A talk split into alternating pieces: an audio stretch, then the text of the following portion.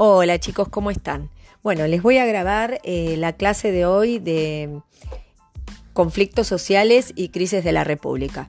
Bueno, los conflictos sociales en Roma, ¿no? Eh, los conflictos sociales en Roma comienzan eh, debido a que los plebeyos, cansados de tener que ir a las guerras y estar años o meses en campaña y a lo mejor haber tenido una pequeña parcela de tierras y no poder mantenerla, debido a su, eh, al, estar eh, fuera de, Roma y su familia, su, esposa, sus hijos no las podían mantener, llegaban a Roma eh, encontraban eh, que tenían eh, deudas y que no podían hacerse cargo de ellas.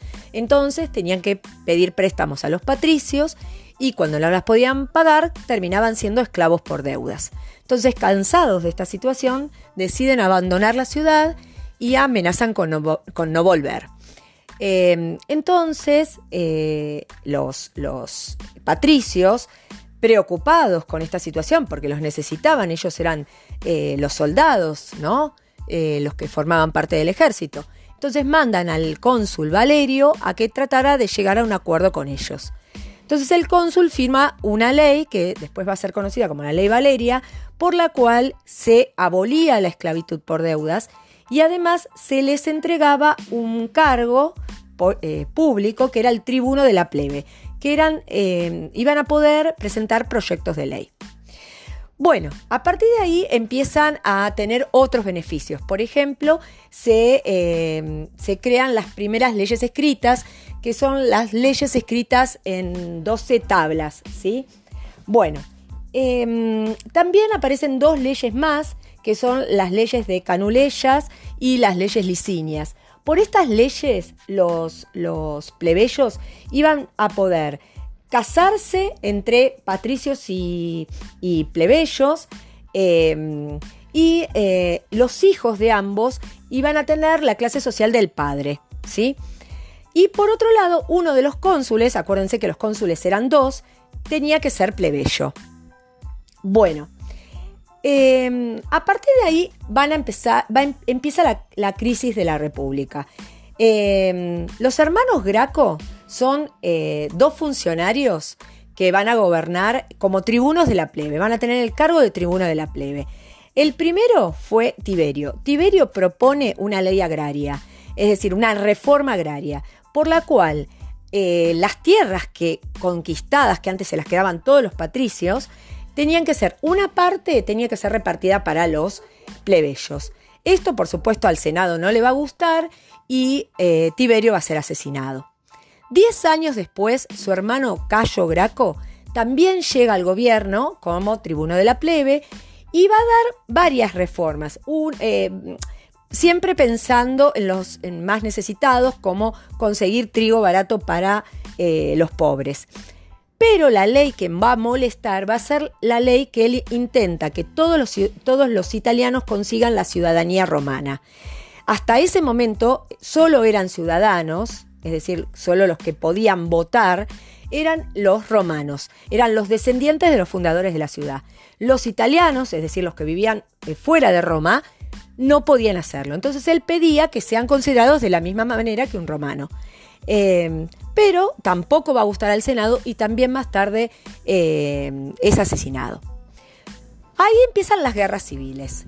Son tres guerras civiles. La primera guerra civil es entre Mario y Sila. Eran los dos cónsules. Mario pertenecía al Partido Popular. El Partido Popular ahora lo forman los plebeyos. Y el Partido Senatorial van a ser los patricios, es decir, los que pertenecen al Senado, los que apoyan al Senado. Mario propone la profesionalización del ejército. ¿Qué quería decir? Que el ejército sea, eh, sea pago y voluntario. Hasta ese momento no era pago y no era voluntario. Se los obligaba a los plebeyos a ir a la guerra y no se les pagaba y por eso cuando llegaban tenían este conflicto con sus tierras, ¿no? Bueno, a Sila, que era el otro cónsul, que era del partido senatorial, por supuesto esto no le va a gustar, y se enfrentan en la Primera Guerra Civil. Si bien gana Sila, la ley de profesionalización del ejército va a quedar. Bueno, ahí surge la figura de Julio César. Julio César era un general romano muy destacado que había ganado muchas campañas, sobre todo en una que fue la campaña en la Galia, la Galia sería lo que hoy es Francia, vence a los galos, y era, eh, como les dije antes, muy prestigioso. Julio César, si bien venía de una familia patricia, apoyaba al Partido Popular, ¿sí? Eh, y estaba en contra de ese poder del Senado.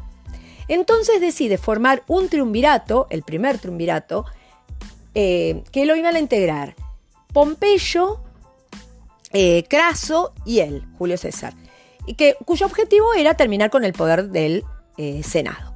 Pero el Senado, cuando se entera de esto, decide tentar a Pompeyo para, para darle todo el poder y que se opusiera a César.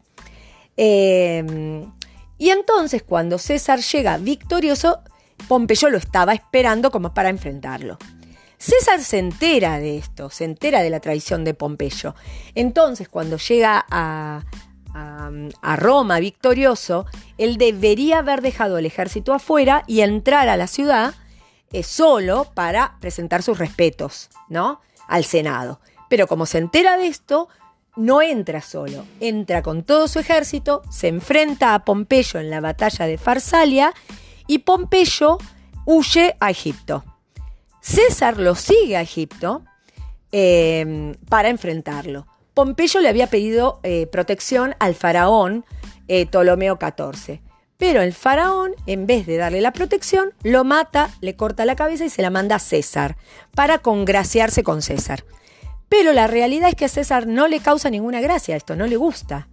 Y dice, los problemas entre romanos se arreglan entre romanos, se dirige a Egipto, lo destrona Ptolomeo y deja eh, en su lugar a Cleopatra. Ahí Cleopatra aparece en escena, ¿sí?